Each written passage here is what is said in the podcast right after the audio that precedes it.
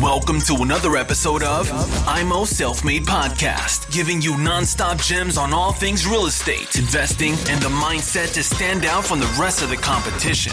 Real talk for the makers, no bullshit. Now, with your hosts, Chris and Daniel, in the IMO Self Made Podcast.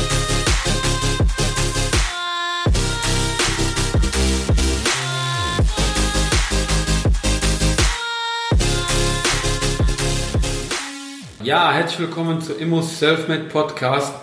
Ich befinde mich heute in André Hermanns äh, in seinem Büro. Er hat mich hier dazu eingeladen, auch mit ihm ein super geiles Interview durchzuführen. Heute nur mit mir, mit dem Daniel, ohne Chris diesmal. Der Chris ist ja wahrscheinlich auch am Arbeiten stark irgendwo in Köln. Ja, André, vielen, vielen Dank, dass ich äh, hier sein äh, darf. Ja, hallo Daniel, freut mich auch, dass du hier ja. bist. Ähm, ja. Ähm, vielleicht noch mal ganz kurz, äh, wie ich den André kennengelernt habe. André habe ich kennengelernt auf dem Düsseldorfer Stammtisch. Da bin ich seit Februar, ja, Februar 2018 äh, aktiv. Ja, selber habe ich den André eher so im Sommer kennengelernt. Er ist leider aufgrund seiner geschäftlichen Tätigkeit nicht sehr oft vor Ort. Und deshalb. ja, Daniel, ich habe irgendwann mal gelernt, du sollst äh, am Unternehmen arbeiten, nicht im Unternehmen. Kann ich auch nur jedem empfehlen. ja, das ist vollkommen richtig. Und deshalb war der andere nicht regelmäßig da und ich habe ihn erst so in den Sommer kennengelernt. Ähm, ich denke mir so, okay, gut gebauter Mann, grauer Hahn, langer Zopf.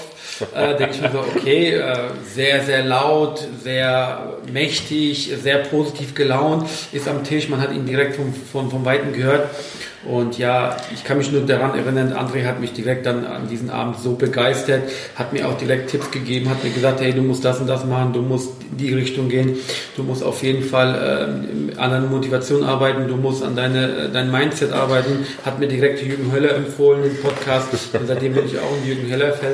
Jürgen ja. Höller-Fan. Ja, Daniel, die, die, die, richtig krass. Die Energie, die du versprühen kannst, das ist immer, wenn du was aus Leidenschaft tust, ja, also wenn du, wenn du das liebst, was du tust, tust, wenn, wenn das, dann ist dein Job nicht mehr Beruf, dann ist es Berufung. Ja, und dann brauchst du auch keinen Wecker. Du, mich reißt morgen um 5 Uhr aus dem Bett und sagt, ja, endlich wieder Montag, ich kann Leute anrufen. Ne? Ja, genau, richtig. Ähm, gebe ich dir vollkommen recht. Äh, heute bin ich auch äh, so, so weit vom Mindset her, dass ich das weiß, dass äh, die Leidenschaft und die Ausstrahlung, die du hast, dann merkt man ganz genau, okay, du hast äh, dein Ding gefunden. Ja, so haben wir uns kennengelernt und wir sind regelmäßig in Kontakt, äh, telefonisch sowie auch E-Mail, WhatsApp. Leider antwortet der André nicht sehr oft, weil er busy ist. Aber gut, herzlich willkommen im Selfmade Podcast, André. Danke, danke. Äh, ich hoffe, die Einführung hat dir gefallen.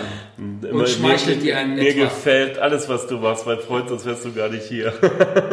so, ja. Erzähl mal, André, was, ja. was machst du so Schönes?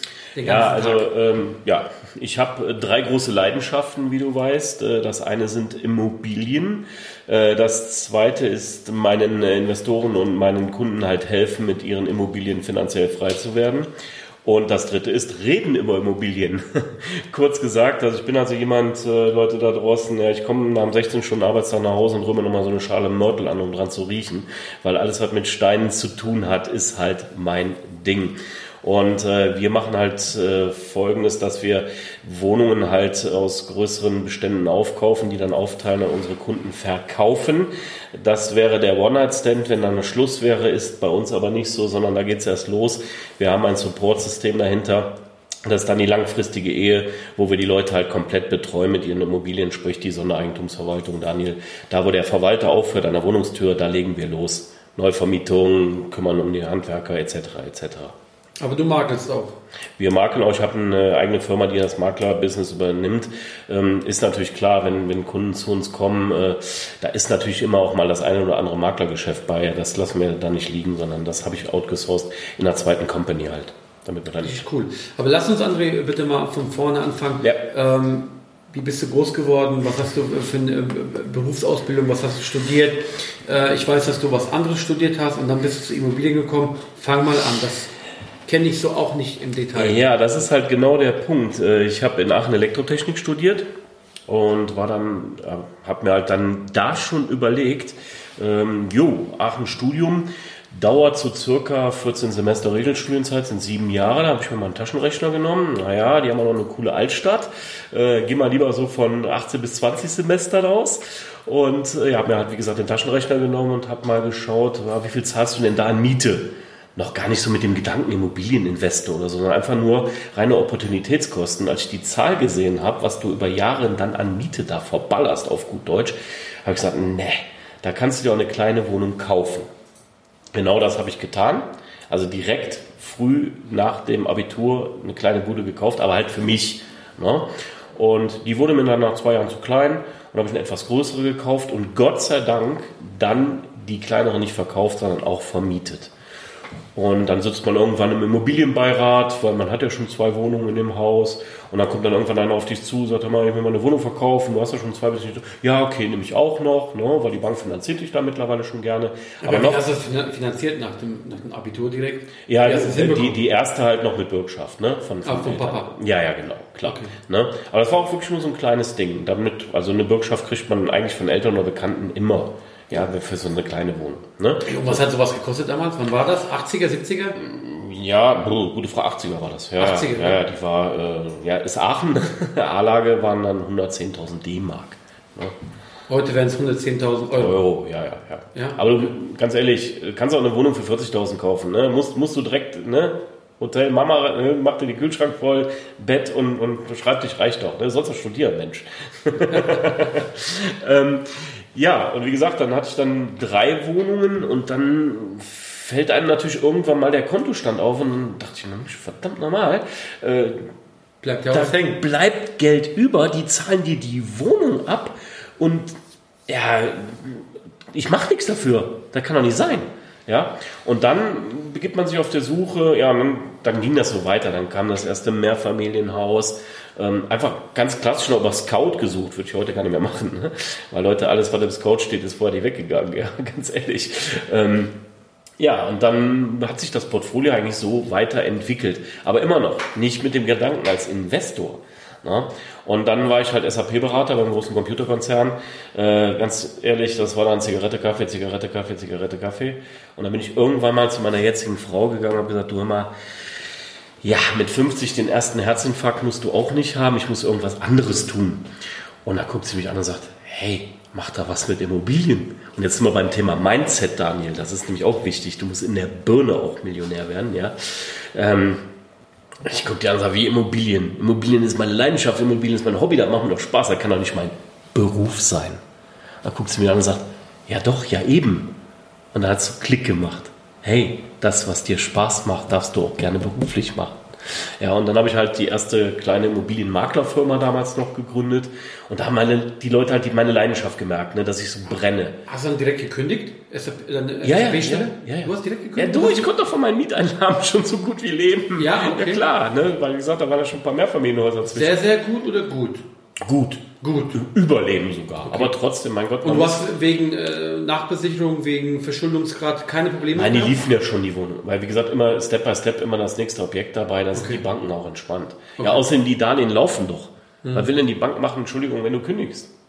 Äh, Ne, dann, ne, also, wie, wie hast du es dann geregelt, äh, wo du gekündigt hast? Weil selbstständig, selbstständig ist meistens ein bisschen schwierig, ja, wenn dann du eine Historie hast. Und genau. du musst ja wieder neu finanzieren, weil die 10 Jahresfrist oder 5 Jahre Richtig, dann habe ich halt erstmal, da, da habe ich mich auch mal eine kleine Einkaufspause gemacht und habe erstmal äh, mit dem Maklergeschäft halt auch den Banken Umsatz. gezeigt, hey, ich, ich kann was, ja. Mhm. Aber du, das war wirklich mega einfach, weil, wie gesagt, das war ja mein Hobby, es war mein, mein Spaß und meine Leidenschaft und das haben die Leute gemerkt.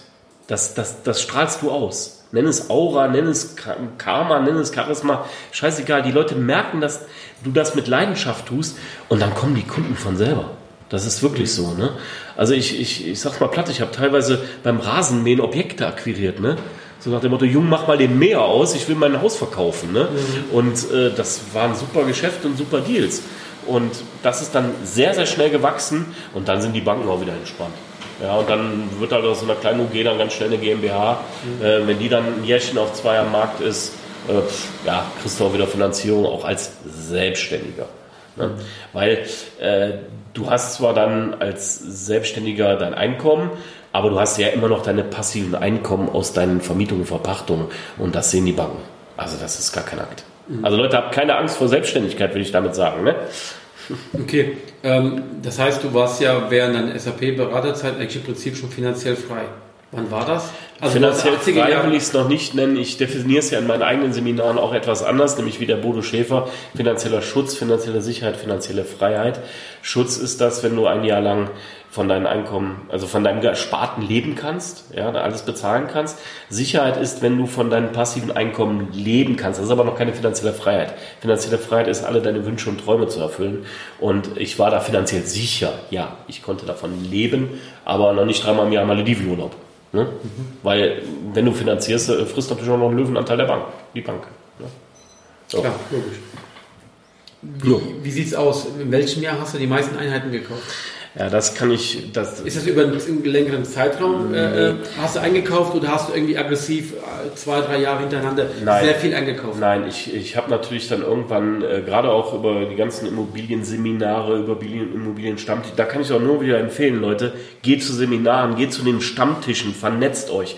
Weil über die Netzwerke kommen dann halt auch entsprechende Deals rein und deswegen gibt es da eigentlich kein, kein das Jahrzehnt des, des tollen Einkaufs, sondern immer wenn ein guter Deal ist, kaufe ich. Ja, also das, das kannst du so manchmal in manchen Jahren was mehr, in manchen Jahren was weniger. Also das ist, kann ich so nicht äh, definieren. Das heißt, du hast kontinuierlich seit den 80er ja. Jahren hast du immer ja. schön wieder in den Privatbestand eingekauft? Ja, in den Privatbestand, weil ich äh, die Buy-and-Hold-Strategie privat halte. Ähm, in, in, den Firmen natürlich Fix and Flip und sowas ähm, gewerblich, ne? Klar, rein raus. Also grundlegend Trennung immer, wollt ihr Buy and Hold fahren, würde ich es privat machen, macht ihr Fix und Flip bitte in der GmbH. Aber du baust hier keine Holdingstruktur oder bist du da dran? Da, genau das entsteht gerade, ne? Genau. Genau das entsteht Alex Fischer, Düsseldorf, Platinum. Du hast Platinum gebucht? Ja, klar. Sehr geil. Darüber müssen wir auch noch sprechen und müssen mal eine Folge machen. Gerne. Gerne, okay, cool. gerne. Ne? So, back, aber back ich, äh, ich empfehle nichts weiter, weil ich nicht vorher intensiv getestet habe. Und äh, das Konstrukt baue ich gerade eins zu eins nach. Und da werdet ihr in den nächsten Folgen auch noch einiges von hören. Ja, ja cool. Gab es äh, zwischenzeitlich Monate, Jahre, wo du überhaupt nichts gekauft hast und wo du auch äh, Herausforderungen hattest an, mit deinem Nee, eigentlich, eigentlich nur bei der ersten Firmengründe. Also jetzt ähm, danach nicht mehr, weil das war eigentlich nur die Spaßbremse der Selbstständigkeit.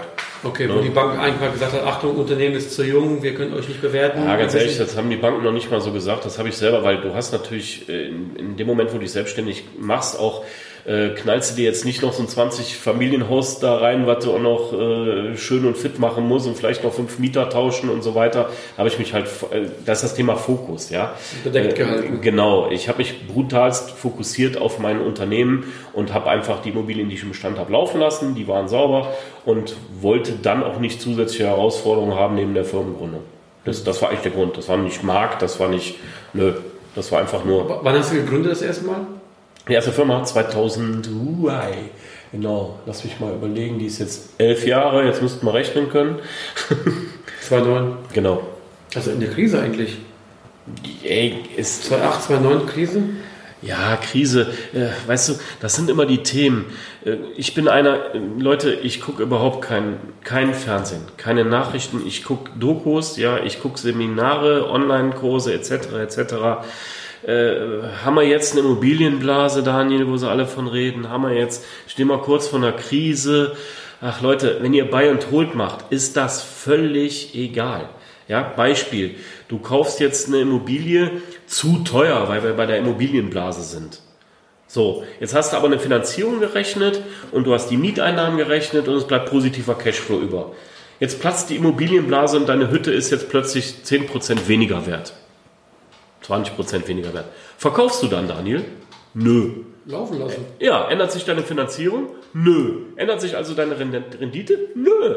Nö. Also, deswegen, äh, für, für Leute, die jetzt äh, An- und Verkauf betreiben, da sicherlich, da gibt es eine Immobilienblase. Wenn du jetzt in A-Lagen ähm, eine Wohnung kaufst und es knallt und du willst die sofort wieder verkaufen, der Markt fällt, hast du ein Thema, aber nicht für Buy and Hold. Also gerade für die Leute, die starten wollen und sagen, ja okay, ich vielleicht nach zehn Jahren mal, wenn die Spekulationsfrist um ist, dass ich da mal Gewinne mitnehme. Okay, Aber wenn du den Preis nicht kriegst, den du haben willst, dann verkauf doch nicht. Rechnet sich doch, der Mieter zahlt doch, alles gut. Ne? Welche Lage kaufst du ein?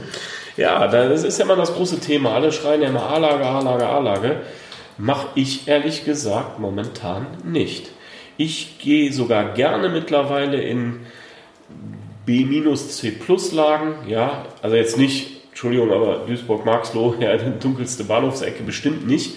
Ähm, aber gerade diese ländlichen Regionen, ja, wo man sagt, oh, was willst du denn da in der Pampa?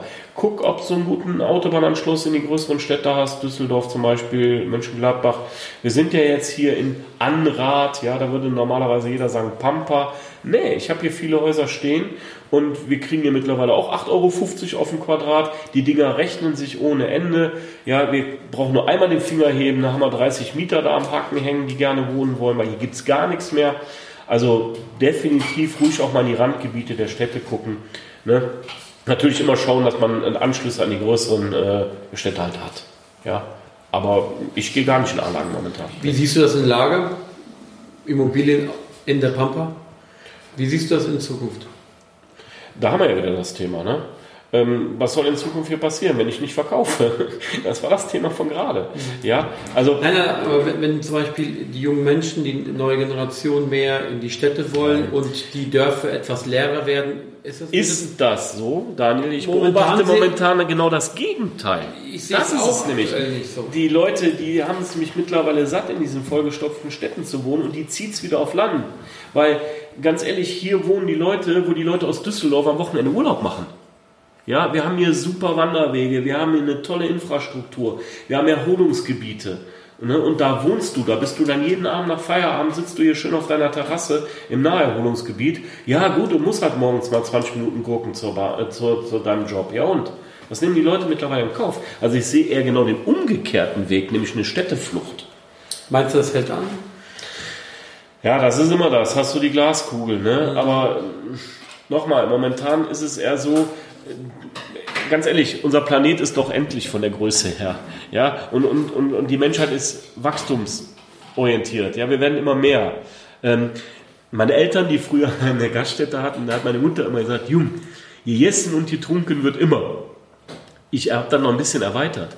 Gegessen und getrunken und gewohnt wird immer.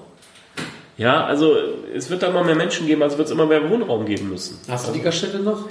Die habe ich umgebaut, das äh, habe ich auch in meinem Vortrag. Die, die, die, hast du gesehen, dann, genau, äh, beim Immopreneur-Kongress. Äh, das war der Umbau dieser Gaststätte, genau. Das war. Hm?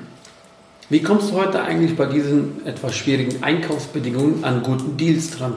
Ja, da ist wieder das, das Thema Netzwerken. Ne? Nochmal, kontaktet euch, fahrt auf Seminare, weil da lernt ihr Leute euresgleichen kennen. Ja, ähm, geht zu den Stammtischen. Ähm, es gibt natürlich auch sehr, sehr gute Off-Market-Strategien, die wir in diversen Foren ja dauernd besprechen. Ne? Nutzt diese Dinger, testet, macht. Was soll euch denn passieren? Ein, ein Nein habt ihr doch jetzt schon, Leute. Ja, das ist es doch. Ne? Wenn du nichts machst, das, was soll dir passieren? Einer verkauft nicht, dann verkauft er nicht. Weiter geht's. Also ja. Ich bin gestern Nacht um 1 Uhr morgens vom Stammtisch gekommen. Also. Das ist aber noch völlig frisch für ja. euch. Wir haben jetzt leider kein Video, Leute, aber kommt ja demnächst auch noch mal Daniel, wie ich den kenne. Ähm, nee, einfach Gas geben. Wenn, wenn von, von 50 Anfragen du nur zwei kriegst, ey, so what, du hast zwei gekriegt, Gesetz der Quote. Ja, macht. Macht. Weißt du, was ich in meinem Vortrag immer sage, Erfolg hat genau drei Buchstaben. T-U-N. Tut es einfach. Ja, ne? tun. Ne? Einfach machen. Vollkommen richtig. Genau. Einfach machen, bevor man viele Wege, die es überhaupt gar nicht so gibt, erstmal zerstört, gedanklich. Ja, genau. Ähm, deine Strategie, hat die sich in der Laufe der Jahre verändert? Nee, ich bin also ein Buy-and-Hold-Freak. Ganz ehrlich. Total. Also ja. im privaten Bereich. Aber bei, bei, der Maklerei, da schubst du auch gerne mal was um und dann flippst du auch gerne das. was. Jetzt bohrst du schon tiefer beim Vortrag rum, ne? okay, ich lasse da an der Stelle die Katze gerne aus dem Sack für euch Leute, weil der Daniel macht ja auch echt eine coole Nummer mit seinem Podcast. Also pass auf, kommt ja momentan absolut nicht an Baugrundstücke ran. Das ist jetzt aber schon, äh, wie gesagt, in meinem Vortrag habe ich ja so eine Aquariumstrategie, wo wir von der ersten Wohnung bis zur Million das Portfolio ordentlich aufbauen. Jetzt sind wir aber schon oben im Bereich der Kampffische, ne? Ähm, das ist Projektentwicklung letztendlich. Also ihr kommt ja nicht an Baugrundstücke ran. So. Wo ihr aber sehr gut dran kommt, sind alte Häuser.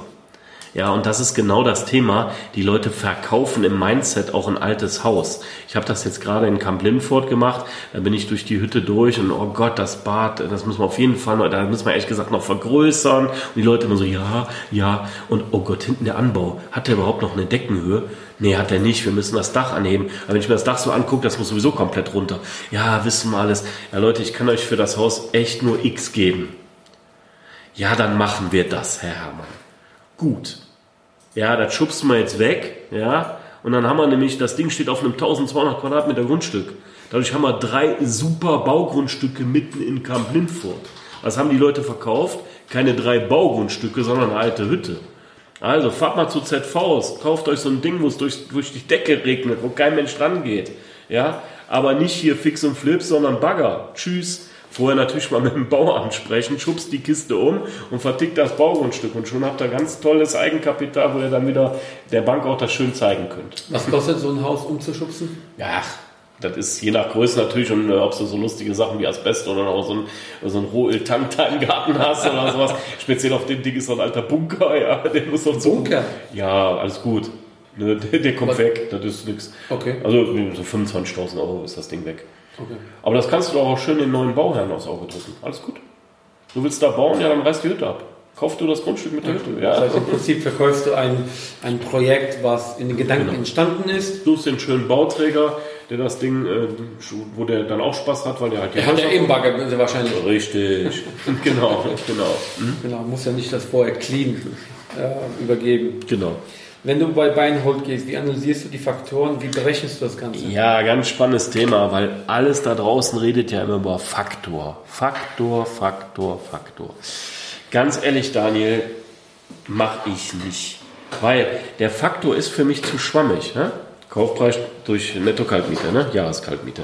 Ähm, jetzt hast du ein Haus, was miettechnisch schon völlig ausgereizt ist, High Level, ja, äh, hast ne, rechnet sich der Faktor anders, als wenn du jetzt eine Hütte hast, wo zum Beispiel du noch Balkone dran setzen kannst. Dann kriegst du wieder Quadratmeter Wohnfläche, wo du vielleicht das Dach ausbauen kannst oder im Keller noch eine Souterrain-Wohnung oder, oder, oder. Ja? Das heißt, du kannst nicht wirklich über den Faktor ein Haus bestimmen, ob das jetzt ein guter Deal ist oder nicht, sondern Leute, geht echt über den Quadratmeter Kaufpreis. Ich mache es ganz klassisch. Wenn mir einer ein Haus anbietet, gucke ich einfach mal, wie die Preise im Umfeld sind. Ja, das könnt ihr sogar im Scout. Gib die Straße ein und dann guck da mal, wie da gerade verkauft wird. Dann hast du eine Markteinschätzung, was da gerade los ist. Dann natürlich nochmal schauen, äh, ne, wie sieht die Hütte aus, wie sind die Mieteinnahmen, zahlen die Mieter pünktlich. Das Übliche, das kennst du halt bei der Besichtigung. Aber ich gehe grundsätzlich über Quadratmeterpreis und nicht über den Faktor. Okay, Quadratmeterpreis. Hast du dir eine Grenze gesetzt, so wie ich zum Beispiel, weil ich kaufe nichts, äh, was oberhalb von 1000 Euro pro Quadratmeter ist? Ähm, ich ich setze da eher ein Delta an, weil ähm, du sagst jetzt nicht mehr als 1000, Quadrat, äh, 1000 Euro auf ein Quadrat, ja, dann ist für dich Düsseldorf schon tabu, ne? Definitiv. So Aachen auch, ne? Definitiv. Aber weißt du, was ich für geile Mieten in Aachen kriege? So, also man muss halt immer ein Verhältnis zur Miete setzen. Mhm. Ja, es muss sich rechnen. Mhm. Es muss für mich immer positiver Cashflow überbleiben und die Zins. Ich mache also mindestens immer 2% Tilgung. Ich weiß, Tilgung ist zurzeit da draußen auch das böse Schreckgespenst, bloß nichts tilgen. Doch, ich bin auch ein Fan von Tilgen, also 2% Minimum, weil äh, da haben wir nämlich wieder das Thema, wenn es dann irgendwann knallt, dann sitze ich wieder auf vielen ZVs und freue mich kaputt, weil ich da nämlich Wohnungen ohne Ende ernten kann von den Leuten, die nämlich nicht getilgt haben. Ja, und ganz ehrlich, ähm, wenn ihr, selbst wenn ihr getilgt habt, ja, ich weiß, dann geht euer Cashflow etwas in die Binsen, aber ihr hebelt ja auch, ihr gibt der Bank ja auch ein Signal. Ja, ihr werdet ja immer frischer für die Bank. Ja, die freut sich ja immer mehr. Guck mal, der macht sogar eine Sondertilgung und, und, und. Boah, der, der, der versteht sein Business, signalisierst du denen damit. Und dann kriegst du vielleicht den nächsten 5 Millionen Deal von denen auch wesentlich schneller, als wenn du da immer am Limit fährst. Ne? Definitiv. Ja. Ja, Thanks for tuning into IMO Self Made Podcast. Make sure to subscribe so you don't miss any future episodes. Leave a five star review and share this podcast to anyone that needs that kick of real estate motivation they need.